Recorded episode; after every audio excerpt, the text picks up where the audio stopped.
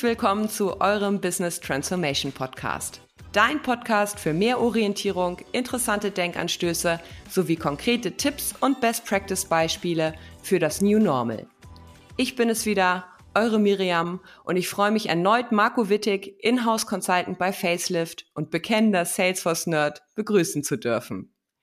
Marco, du bist in der heutigen Folge als mein Co-Host dabei und wir sprechen gemeinsam über das Thema Nutzerakzeptanz am Beispiel Salesforce, der weltweit führenden CRM-Lösung. Wir möchten hierzu unsere Erfahrungen mit euch teilen, weil die aktive Nutzung eines CRM-Systems und das ist völlig unabhängig von der Technologie, die dahinter steckt, eben nur passiert, wenn ihr es schafft, eine hohe Nutzerakzeptanz zu erreichen und die User gern mit dem System arbeiten. Sollten dich Themen rund um die Transformation von Unternehmen interessieren, dann abonniere doch einfach unseren kostenfreien Podcast. Wir würden uns sehr freuen, wenn du am Ball bleibst. Das Thema Digitalisierung begleitet uns ja jetzt schon relativ lange. Die Corona-Situation hat dennoch viele Unternehmen noch einmal vor neue Herausforderungen, gerade in Bezug auf das Thema Digitalisierung gestellt. Marco, Ihr habt Salesforce bereits vor Corona sehr intensiv im Einsatz gehabt und seid digital super aufgestellt, zudem auch noch durchgängig, was eure internen, aber auch externen Geschäftsprozesse beispielsweise in Zusammenarbeit mit Kunden oder Partnern angeht. Wie ist es euch ergangen, als es mit dem ersten Lockdown im letzten Jahr losging und es dann hieß, dass weitestgehend von zu Hause gearbeitet werden muss? Hey Miriam, ähm, ja, das war für uns definitiv eine, äh, ja doch natürlich auch sehr krasse Umstellung, weil auch wenn wir natürlich mit als Softwareunternehmen ein sehr digitale Aufstellung haben, sind wir trotzdem erst vor einigen Jahren in unser neues Office in der Hamburger Innenstadt umgezogen und haben uns alle sehr wohl gefühlt in diesem neuen Office, ähm, sind da auch durch unser schnelles Wachstum sehr schnell aus den Nähten geplatzt, haben sogar noch anliegende Räume dazu gebucht.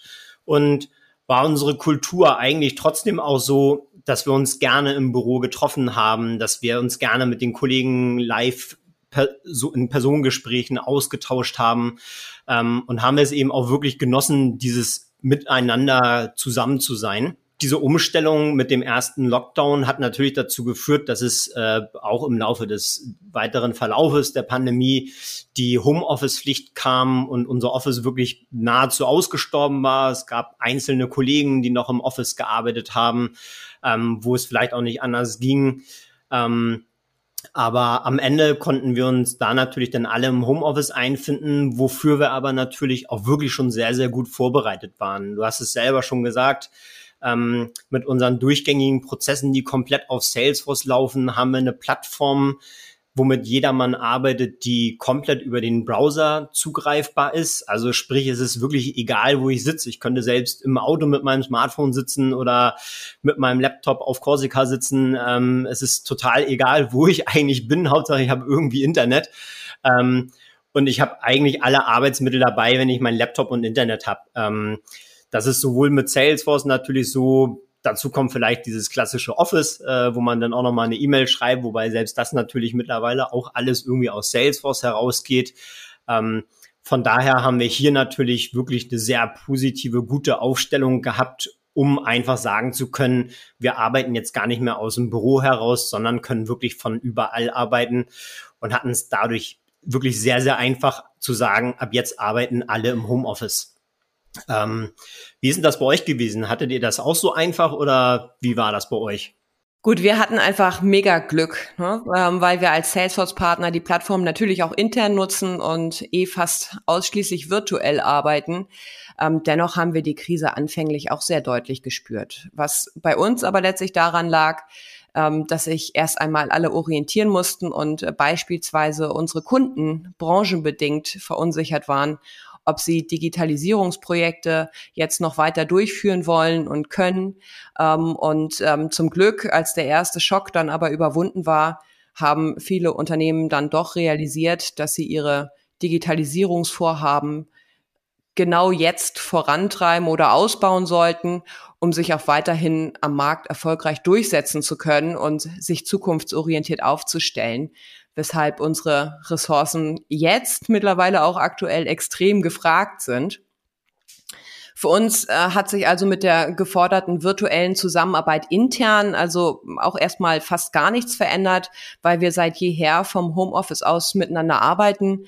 Wir haben bewusst auf Büros verzichtet, etwas anders als ihr, weil wir einfach durchgängig digital aufgestellt sind. Gut, das seid ihr auch, aber wir sind absolute Homeoffice-Fans. Und wann immer möglich, ähm, machen wir unsere Projekte schon immer remote. Ähm, da hat Corona uns jetzt tatsächlich in die Hände gespielt bei unserem Geschäftsmodell, weil viele Unternehmen, die hier gegebenenfalls vor Corona noch Bedenken hatten, Digitalisierungsprojekte remote durchführen zu können, jetzt erkennen konnten, dass auch eine agile digitale Zusammenarbeit in unserem Umfeld sehr gut funktionieren kann, wenn man denn dann richtig aufgestellt ist und zusätzlich noch einiges an Aufwänden sparen kann, also seines Reisekosten, Bürofläche und so weiter. Aber Marco, lass uns zum Thema Salesforce Einführung kommen und in diesem Zusammenhang dann auch unser heutiges Thema Nutzerakzeptanz besprechen. Ihr habt ja auch irgendwann mal mit Salesforce gestartet. Ähm, erzähl unseren Hörern doch mal, wie ihr das gemacht habt und äh, wie ihr gemanagt habt, dass eure Mitarbeiter Salesforce gerne und eben auch so umfänglich nutzen, wie ihr es tut.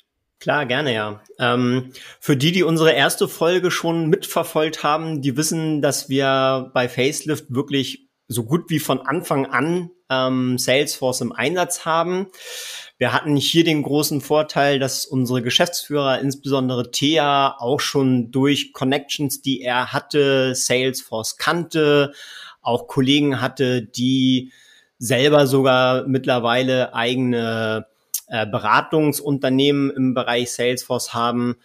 Und ähm, dadurch war sehr schnell die Entscheidung gefallen, lass uns Salesforce nutzen. Das ist ein sehr flexibles Tool, was wir hier einsetzen können, was sehr dynamisch ist, was auch damals schon vor ja nunmehr äh, zehn Jahren, wo Facelift gegründet wurde, trotzdem schon zumindest außerhalb von Deutschland sehr, sehr groß war und wo man wusste, dass man auch doch irgendwie was Zukunftsträchtiges hat. Und ähm, dadurch, da Thea hier auch bei der Einführung eben entsprechend technisches Know-how hatte und auch wusste, wie er die Plattform anpassen kann, war es am Anfang auch sehr, sehr einfach, den paar wenigen Kollegen, die es natürlich ganz am Anfang nur gab, trotzdem dieses Tool leicht an den Mann zu bringen. Also wenn da irgendwie Nachfragen kamen, wie kann das denn gemacht werden oder können wir noch eine bestimmte Information im System pflegen, dann wurde mal eben schnell ein Feld angelegt und die Information war da.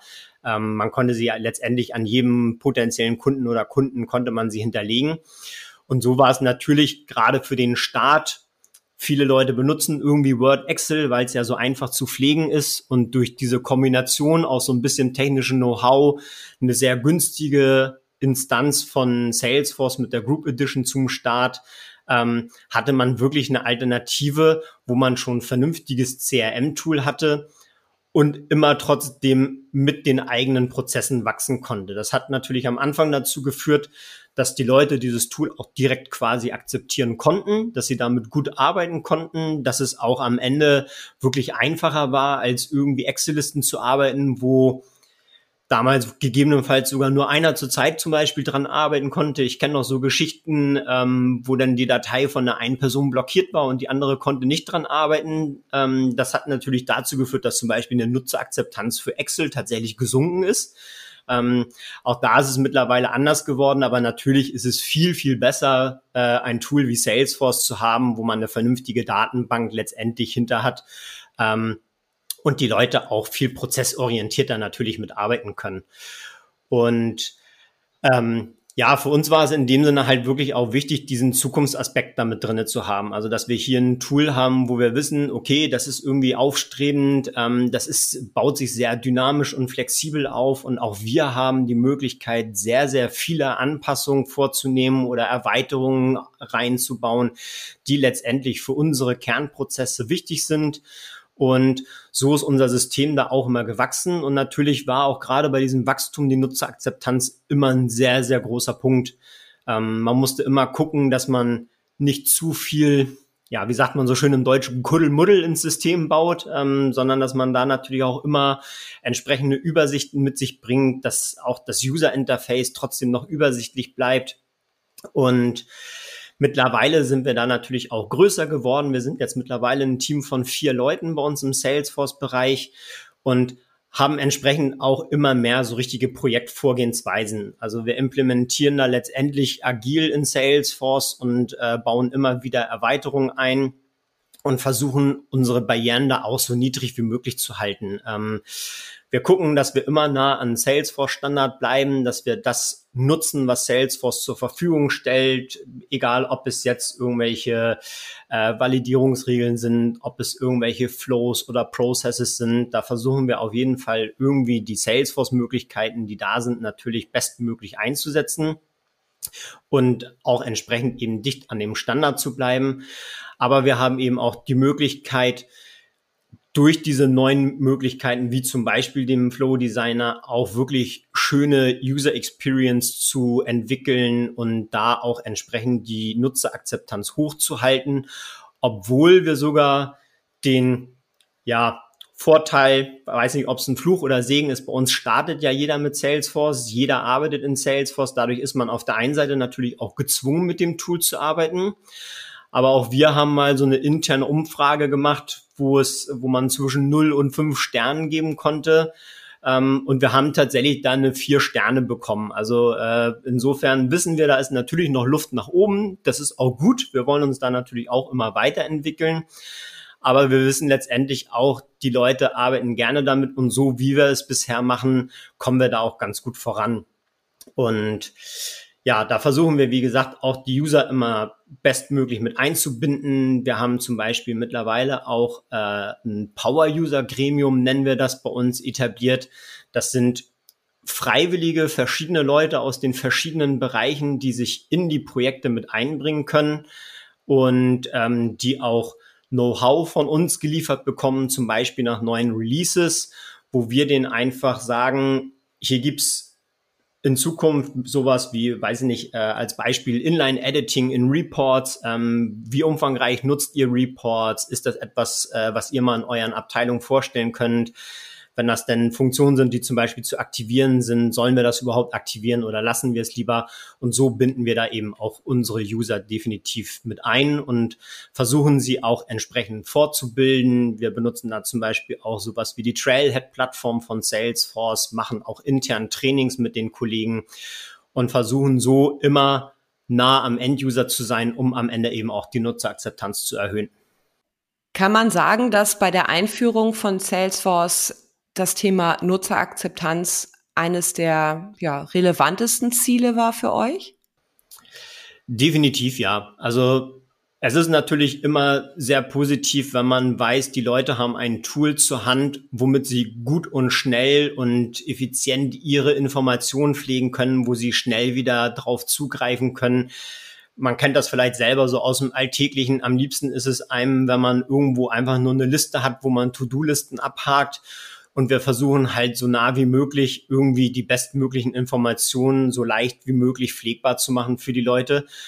Und ähm, dann kann man auch entsprechend effizient arbeiten und ist eben nicht damit beschäftigt, sich größtmöglich mit einem Tool auseinanderzusetzen, sondern kann sich auf die Kernkompetenz konzentrieren. Und das ist bei uns auch ganz normal der Verkauf der Facelift Cloud.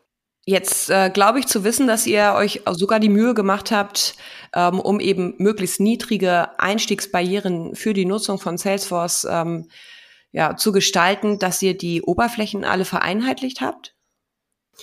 Das ist richtig. Wir sind jetzt ähm, vor ungefähr eineinhalb Jahren ähm, auf die Lightning-Oberfläche umgestiegen. Äh, also zu einem Zeitpunkt, wo wir definitiv wussten, Lightning steht nicht mehr in den Kinderschuhen und es gibt doch mehr und mehr Möglichkeiten, Dinge auf Lightning umzusetzen.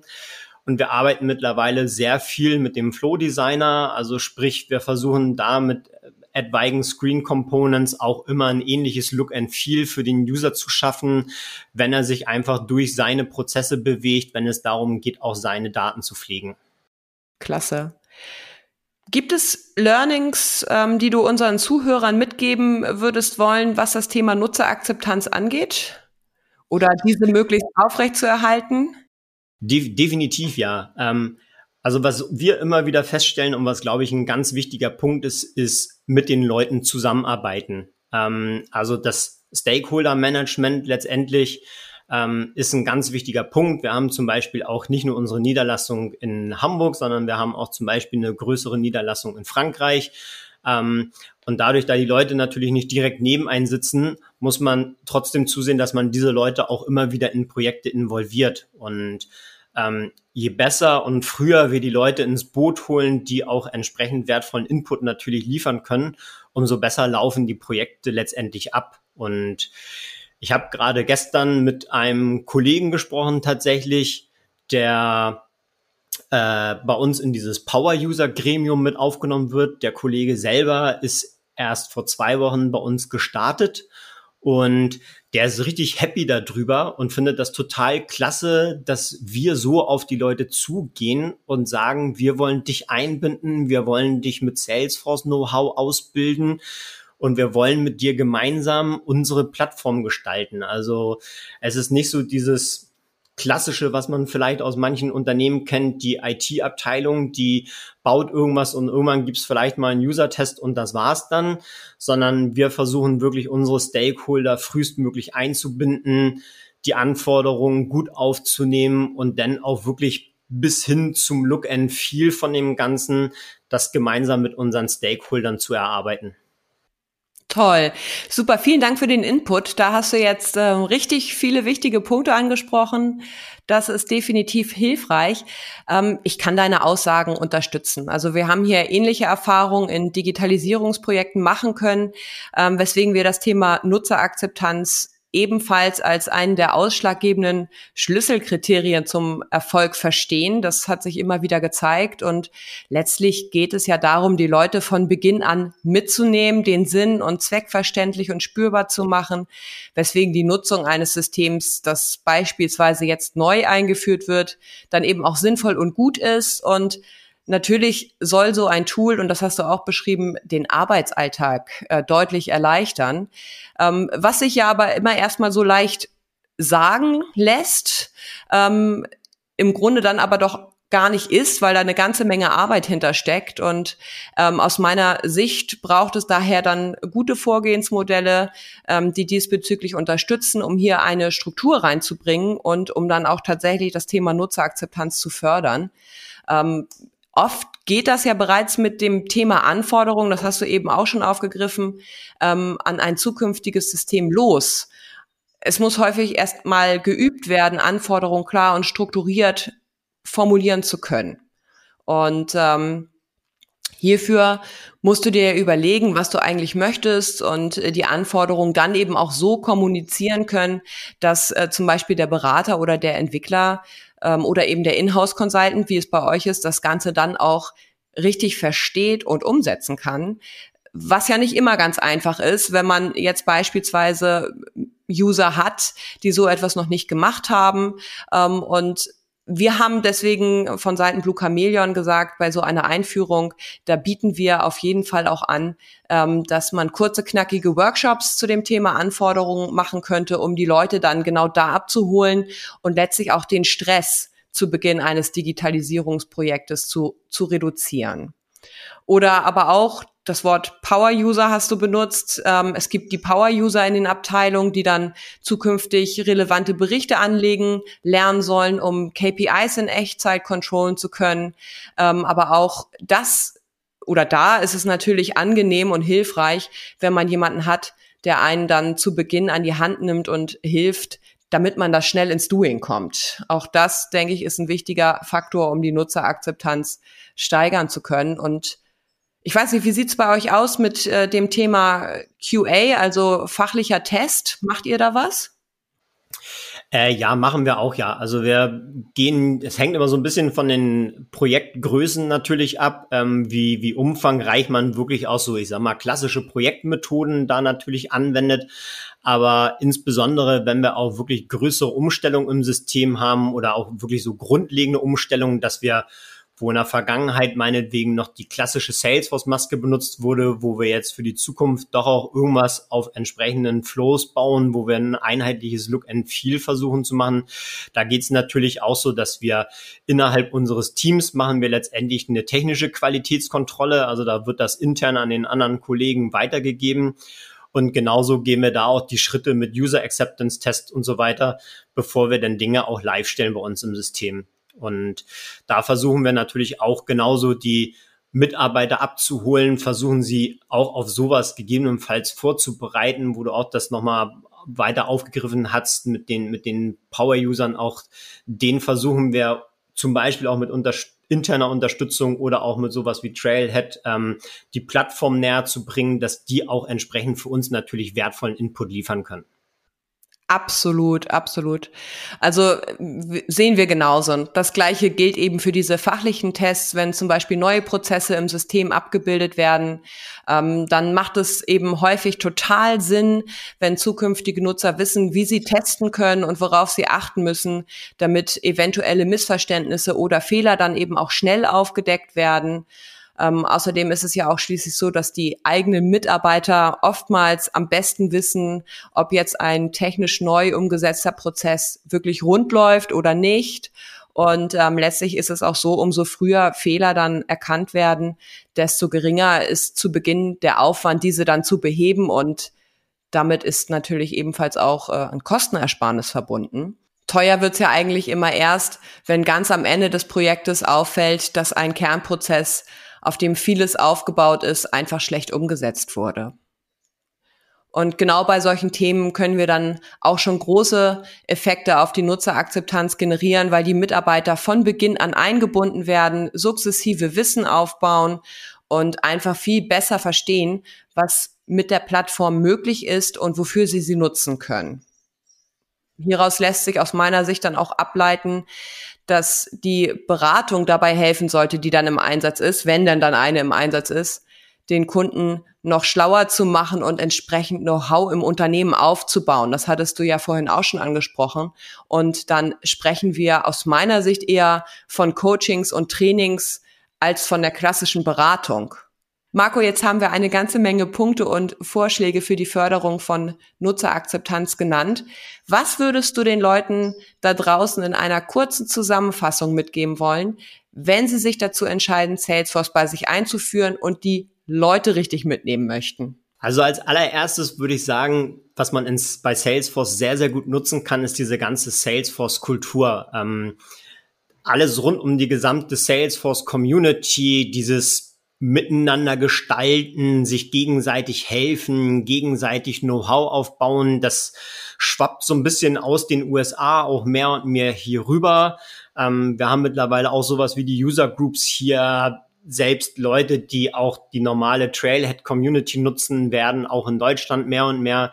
Und das sind definitiv schon mal Punkte, die kann man wunderbar mit aufnehmen weil durch dieses Miteinander gestalten hat man auch immer gleich eine höhere Nutzerakzeptanz. Wenn die Leute irgendwas mitgestalten können, dann sind sie Teil von dem Ganzen und haben auch wirklich Lust, das Ganze mitzumachen und wissen, sie kriegen nicht irgendwas vorgesetzt, sondern sie wissen, sie waren Teil von dem Ganzen und das, was da am Ende auch umgesetzt wird und so wie ich auch meine Prozesse abgebildet habe, da bin ich quasi Mitgestalter. Also in dem Sinne ist dieses Leute mitnehmen wirklich wichtig und erhöht es eben wirklich auch die Akzeptanz von den Leuten, sich mit diesem Tool auch zu beschäftigen. Und das, was wir auch immer wieder versuchen, sind den Leuten letztendlich trotzdem dann auch schnell spürbare Erfolge mitzugeben. Also wir versuchen immer, selbst wenn wir so richtig grundlegende Umstellungen machen, dann versuchen wir das immer in, in kleineren Iterationen aufzubauen, dass man trotzdem schon mal nach einem verhältnismäßig kurzen Zeitraum sagen kann, hier haben wir jetzt ein Go Live von Phase 1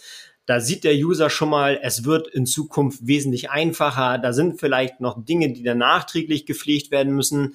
Aber auch in Phase 2 kommt das noch dazu und dann weiß ich, wenn dann irgendwie nach zwei oder drei Iterationen vielleicht dieser Prozess fertig ist, dass ich dann ein wesentlich leichteres Vorgehen im System habe, um eben auch meine Daten zu pflegen, um meine Informationen im System abzulegen ähm, und habe dadurch auch eben viel mehr Lust, dieses System zu nutzen, weil es für mich eben wirklich einfach einfacher ist. Und ähm, da prüfen wir dann mit den Leuten entsprechend natürlich, was brauchen sie, wie sinnhaft sind entsprechend Dinge, dass man den Leuten dann einen Prozess vorgibt, wo sie gar nicht überlegen müssen, biege ich jetzt hier nochmal links oder rechts ab. Nein, es wird quasi mit abgefragt, möchtest du hier überhaupt abbiegen? Und wenn ja, dann brauche ich aber nochmal die Information von dir und dann geht's entsprechend auch wieder geradeaus weiter. Und ähm, da hilft es einfach, die Leute wirklich mitzunehmen.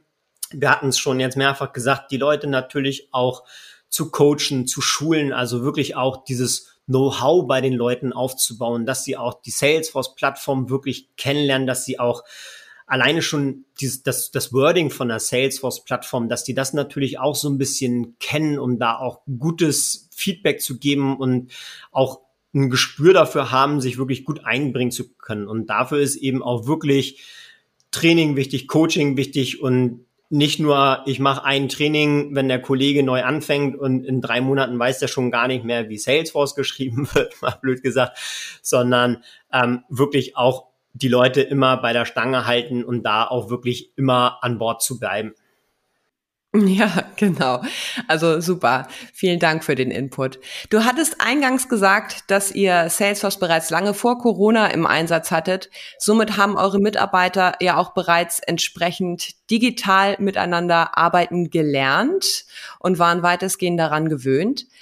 Wie das Onboarding von neuen Mitarbeitern während der Corona-Phase funktioniert hat, dazu möchten wir in unserer nächsten Folge, und das ist dann schon Folge 7, sprechen. Solltest du jetzt gerade denken, Miriam, das klingt ja alles super gut, aber ich brauche doch noch etwas mehr Orientierung und Hilfe dabei, wie ich das Thema Nutzerakzeptanz für mein Unternehmen richtig angehen oder ausbauen kann, dann lade ich dich ganz herzlich zu einem individuellen und kostenfreien Gespräch ein, in dem ich mich mit dir über mögliche Coachings für mehr Nutzerakzeptanz austausche. Den Link zu unserem Kontaktformular findest du in unseren Show Notes. Melde dich dann einfach. Vielen, vielen Dank für den tollen Austausch, Marco. Lasst uns loslegen und gemeinsam in die digitale Zukunft starten, aber denkt unbedingt auch daran, das Entscheidende drumherum nicht zu vergessen. Viele Grüße, hoffentlich bis bald, eure Miriam und Marco. Tschüss, bis zum nächsten Mal. Tschüss.